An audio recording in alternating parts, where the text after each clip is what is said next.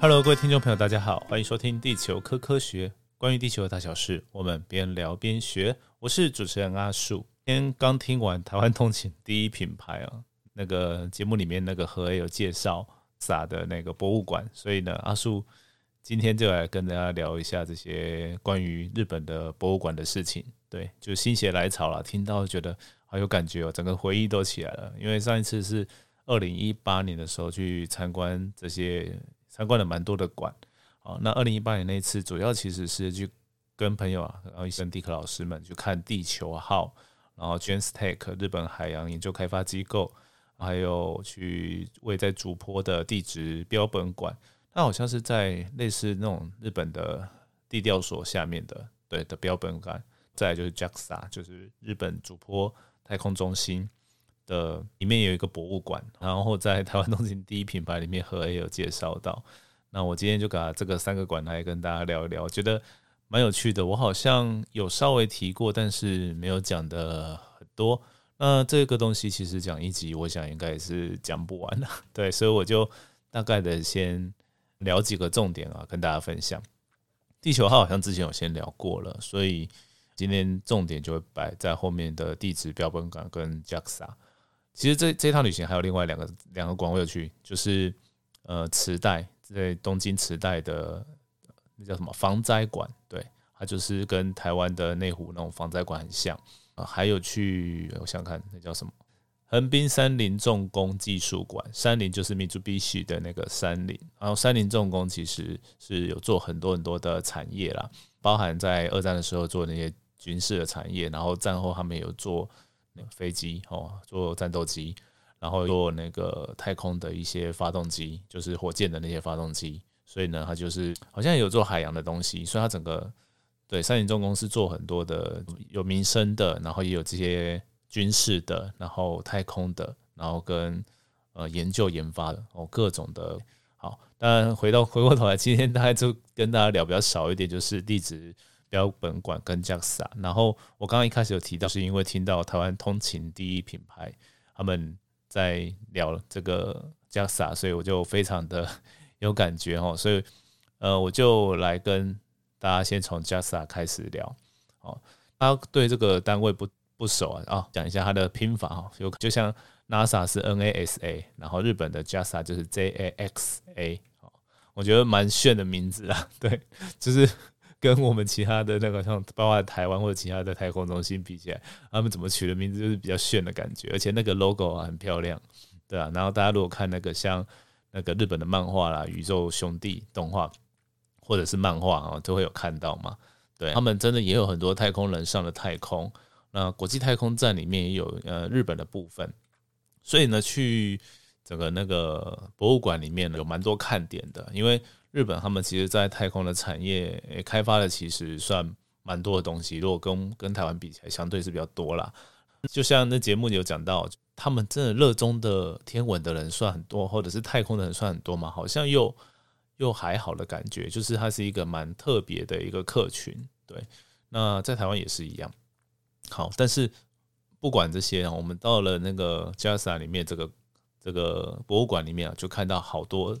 好多的展示品，那些展示品摆法都蛮有一些深意的。那举个例来说，就像是太空站里面哦，日本的部分，它里面打造了一个好像是一比一吧，就是你人可以走进去体验一下那个太空站里面的样子。哦，好，大家知道说，哎，我们一个太空站里面的一个舱，哦，它是一个多大的感觉？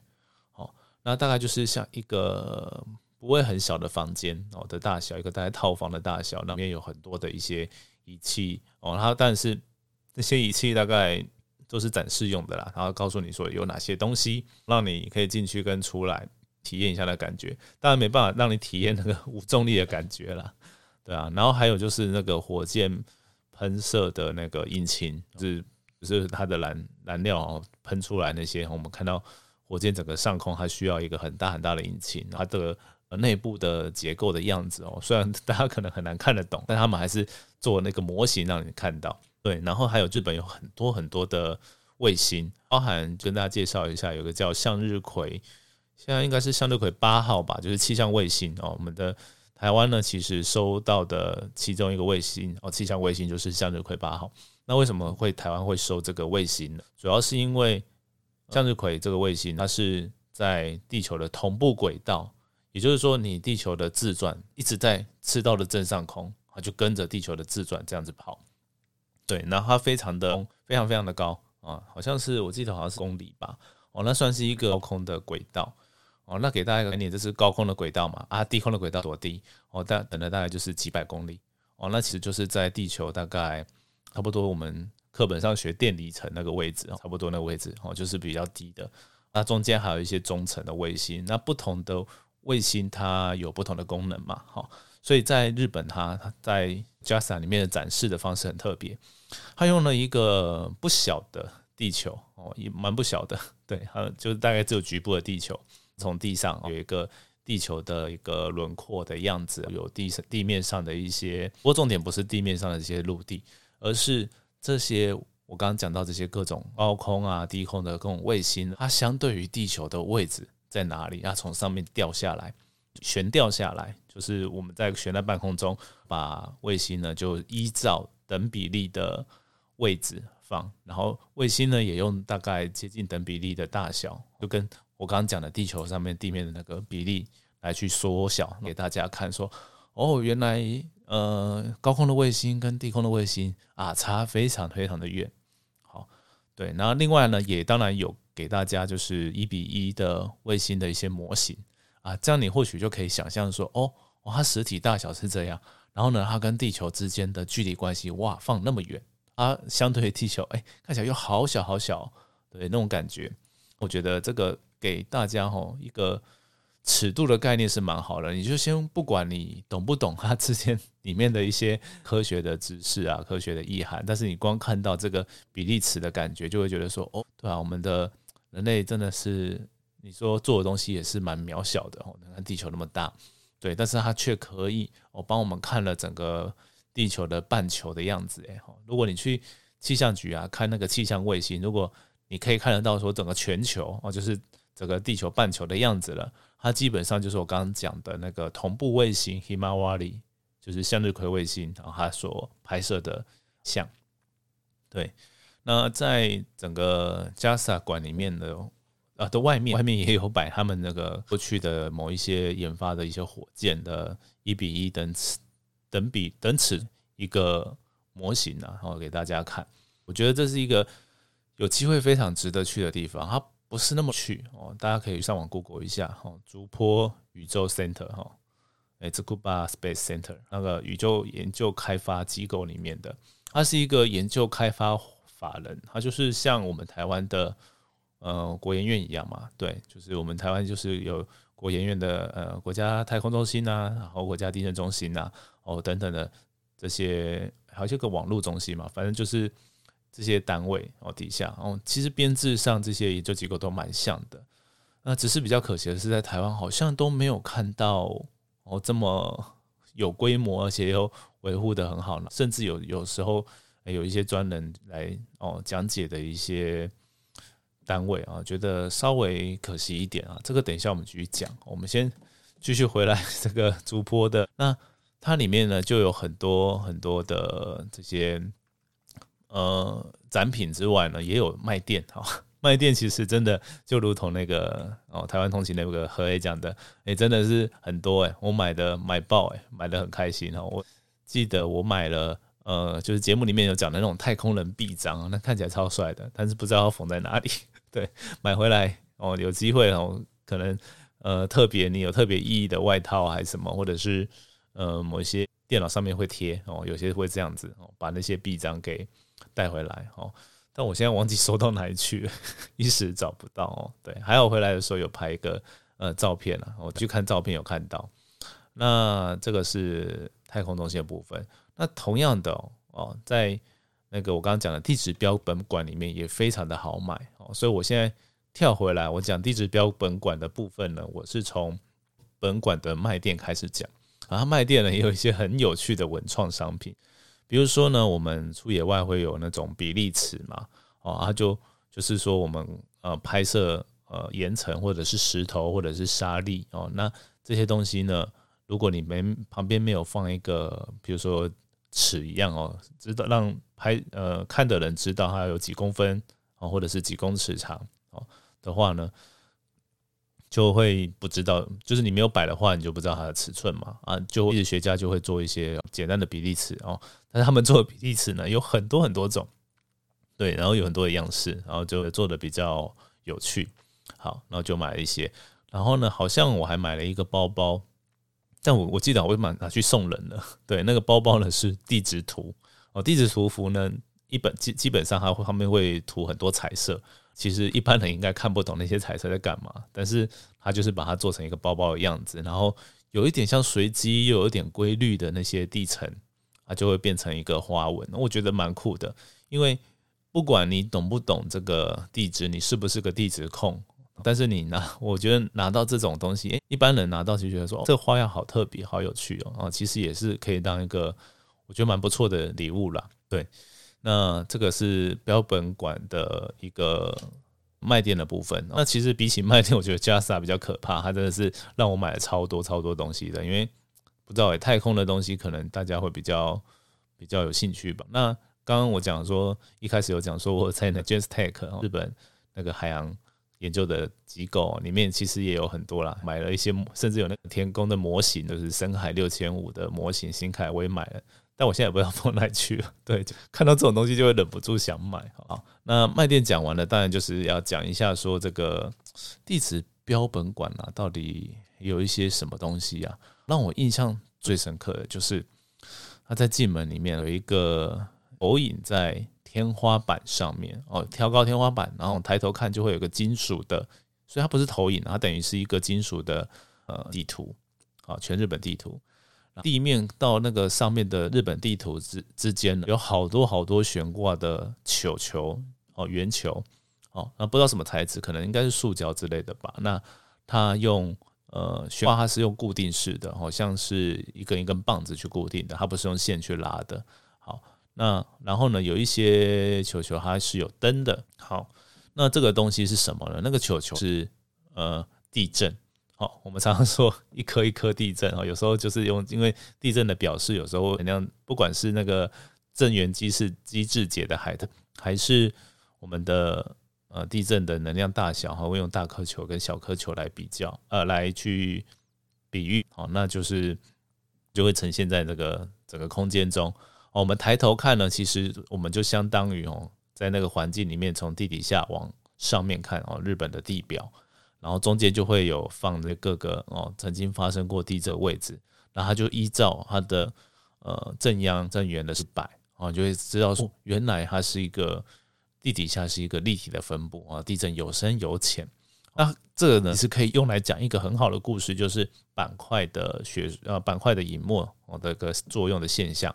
因为呢，像台湾岛啊，或者是日本岛，有很多都是因为板块互相挤压，有有一部分板块它会隐没到哦地表的深处。那在隐没的过程中呢，就会发生一些地震。好，然后这些所以那些地震呢，它的分布啊还会有条带状的，呃面状的哦，从地表往下面延地底下延伸。所以呢，如果我们在这个空间到旁边，因为它是一个大厅嘛，它大厅里面有这些摆设，那我们到。走旁边的楼梯到一个比较高的地方，像楼中楼的地方，就会变成像是水平看这些地震的的位置，好，就可以看到说啊，这个地震的分布在地底下有一些规律性存在，完全就是变一个教材了。好，对，那像这一次我去，不管是去这个地质调查所，跟或者是说去 JASA 都没有去预约导览，因为因为本身就是学这个的，对，而且有有朋友直接导览啊，对，都有学长。学姐啊，那边在那边工作的哈，直接导览啊，就是直接讲中文更快。对，但是我相信啊，这个如果有人啊讲来讲解这些故事啊，一定非常的棒哦。对啊，真有机会很想跟那个好像搞一个旅行团，我带大家去看这些馆哦，觉得一定会蛮酷的。好，对，那他当然了，他做这个摆饰啊，啊不不同的人就不知道他在干嘛嘛。我们平常在看的时候，走经过的话，它就会有一个解说牌啦。对，说牌就会写着说哦，这些摆设是有什么意义的。他就告诉你说哦，比较小的球是规模大概六到七左右的地震，大球呢就是七哦以上的地震，呃，规模七点五以上呢，就是会有发光的球，哇，它就是显示给你看。对，那呃非常的特别。我觉得最值得讲的之一是这个地震的呈现方法非常的霸气。好，那除此之外呢，其实有了，他们也有很多特别的展品，譬如说把那个日本的地形图啊，哦，用用三 D 列印那样子看得到哦，宿舍的地形，然后但是从用投影机的方式呢，地形图的样子，或者是投影地质图的样子，那这样的展品它就可以跟你讲比较深的一些地理啊，然后地质的一个作用。对，那当然有好多，它真的放的太细了，你知道吗？这个馆呢，它放的深度可能可能可以到大学。大学等级的，对，在都不一定会，就是大学的大学本科系的呃学生呢来，可能还会学点新东西，哦，那是高中喜欢地科的哦来，一定也觉得很好玩啊，对，大概是这种成绩，他写的一点都不算简单哦。那当然，然后还有一些比，但是呢，它不是只有这种东西，它也有一些哈，我觉得算是给比较一般大众哦，但是不是说哦把科普变简单哦这么简单，就是不是不是那么。说啊，把它变成小朋友看得懂的东西哦，然后去给一般人看。他是做一些比较有怎么讲，有点深深意的。比如说呢，他有摆啊，像是呃地质使图啊，或者是说呃一些他把石头做成文创商品啊。他有摆了一些，我记得好像是昆虫吧啊。然后昆虫呢，它本身昆虫都会有一些颜色嘛，它就去选了哦相对应的岩石或者是矿物哦，去呃打磨。成这个虫的一些翅膀啊粉，那它同时呢跟你讲解啊这些呃岩石特性，岩石的特性，透过这样的方式来跟你啊说明的，我觉得非常的有啦，它就不再是哦单纯的比较死板板的，然后给你看一些呃标本，而是呃有点像是融入呃美学啊啊融入生活化的，就是告诉你说这些矿物它里面到底是哦。是什么？然后也有给元素周期表嘛，啊，就是告诉你这些呃事情哦，让你想办法想要引起一般人对地质的兴趣啊。我觉得它有有这种意味，但是呢，甚至是它难度呢深的也是摆的很深呐。它就是就是，如果你真的是有兴趣的人呢，你可能哦爱看书哦，爱看地质相关的书，然后你每次去啊，如果你是刚好是日本人啊，你坐在附近或者是。你喜欢去这个馆，然后你每次去都可以得到每个收获。那如果对照到台湾呢？我觉得能达到这个功能的馆，最能达到的大概第一名，大概就是台中科博馆。对，因为科博馆它真的是相当相对于在台湾是几乎是科学类哈最大的展馆。那当然，嗯呃，台史博物馆啊这些的，其实不一定是理科啦，文科也是有，就最大概是比较大规模的这些馆，大概都可以稍微做到这样。所以。到台在台湾我也蛮喜欢逛哦这些馆的，只是说呃去了几趟哈，因为去比较容易去日本啦，因为离台湾比较近嘛。因为我通常出国都不会出去太太久太长的时间，所以就近在日本这边看就已经觉得有点厉害了。其实你说像大英博物馆或者是美国的各种，有人跟我分享过了，就各种美国的一些博物馆也是非常的厉害哦，就是摆了很多其实蛮蛮深入的东西哦。重点是。他为了这些，好像看似如果在台湾可能我们觉得是小众嘛，那看似小众的东西，他却用了很多的心力哦，再去做维护，我把它做得很好，代表说确实哦，就是有一群真的对教育有热忱的人，愿意呃，当然要出钱嘛，要出时间，会有经费，然后要要这个工作哦，然后去做这些事情，然后才有办法做得好。那这点呢，我就觉得我们台湾还是可以有很。很大的空间可以去努力啊，但其实已经看到蛮多馆都不错了哦，比如说像科博馆经营的这些，呃，不管是九一园区啦，或者是那个呃竹山断层槽沟哦，或者是凤凰谷鸟园，这些都呃，我觉得都有在进步。还有前一阵子有去的那个佐证菜鸟化石馆哦，在在馆的本身都有一些进步，但是还还很多还是要改啦。就譬如说像最近一个时事嘛，就是那个 时尚哦，就是在很多博物馆里面有卖很多。矿物岩石标本化石的这些这些呃商家哦，他最近算是算是倒闭吧，就是在全面就撤出这些场馆。后来呢，就是原来也是时尚的创办人，哦，现在是化石先生的老板，他也是说，哎，我们就是接手这些会员，他继续要完成这些博物馆里面的重要一些呃卖店哦，或者是哦展示的一些帮帮助展示的一些工作，我觉得非常的需要这样的单位来持续下去做这件事情，不管呃赚不赚钱。那我们换个角度来想，所谓的赚不赚钱，它其实有人可能觉得说啊，我们台湾就是很多大家不会喜欢去逛啊，哦，但是这就有点像鸡生蛋，蛋生鸡的问题，你没有做到让人家很有兴趣，让人家哦会好想掏腰包出来买的话，其实永永远都也不会有人来，所以它就是我们当然当然大家的哦科普的这些推广是很重要，那但是呢，这个商业它能不能够让让消费者愿意？哦，去买哦，去去了解收这些东西，我觉得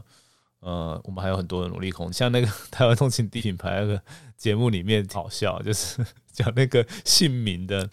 那个调式啊，我就觉得对，那个蛮好笑。就是他他哎，对啊，就是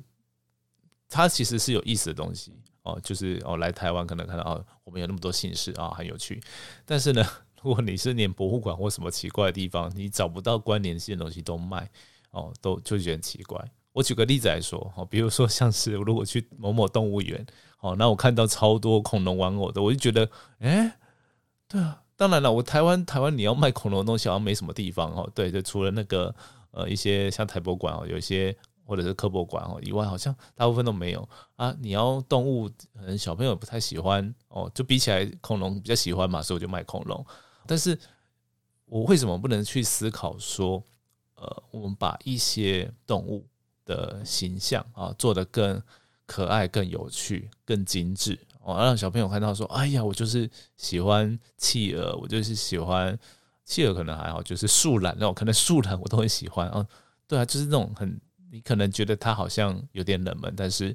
它做的很很可爱，还是可以很可爱的哦。对啊，就像这种东西，我觉得真的未来还是需要很多。路去加强了，对，因为比起来在台湾，我会在博物馆的消费量哦，消费能力就跟在哦国外差蛮多的，对啊。好了，那今天就跟大家分享到这边了。就诶，现在疫情刚好也是逐渐的趋缓了，大家蛮多人就开始出国了嘛，对啊。那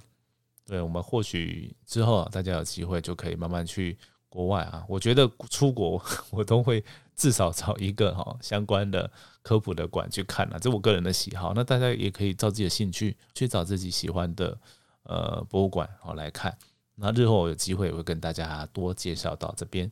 好，那今天的节目就到这边。好，那偷偷说阿树可以接受大家懂内赞助，欢迎认同阿树理念想支持的朋友，请阿树喝咖啡增加创作动力。也请在节目上呢的下方呢资讯栏收看之外呢，也可以五星按赞。好，今天节目到这边，我们就下次见了，拜拜。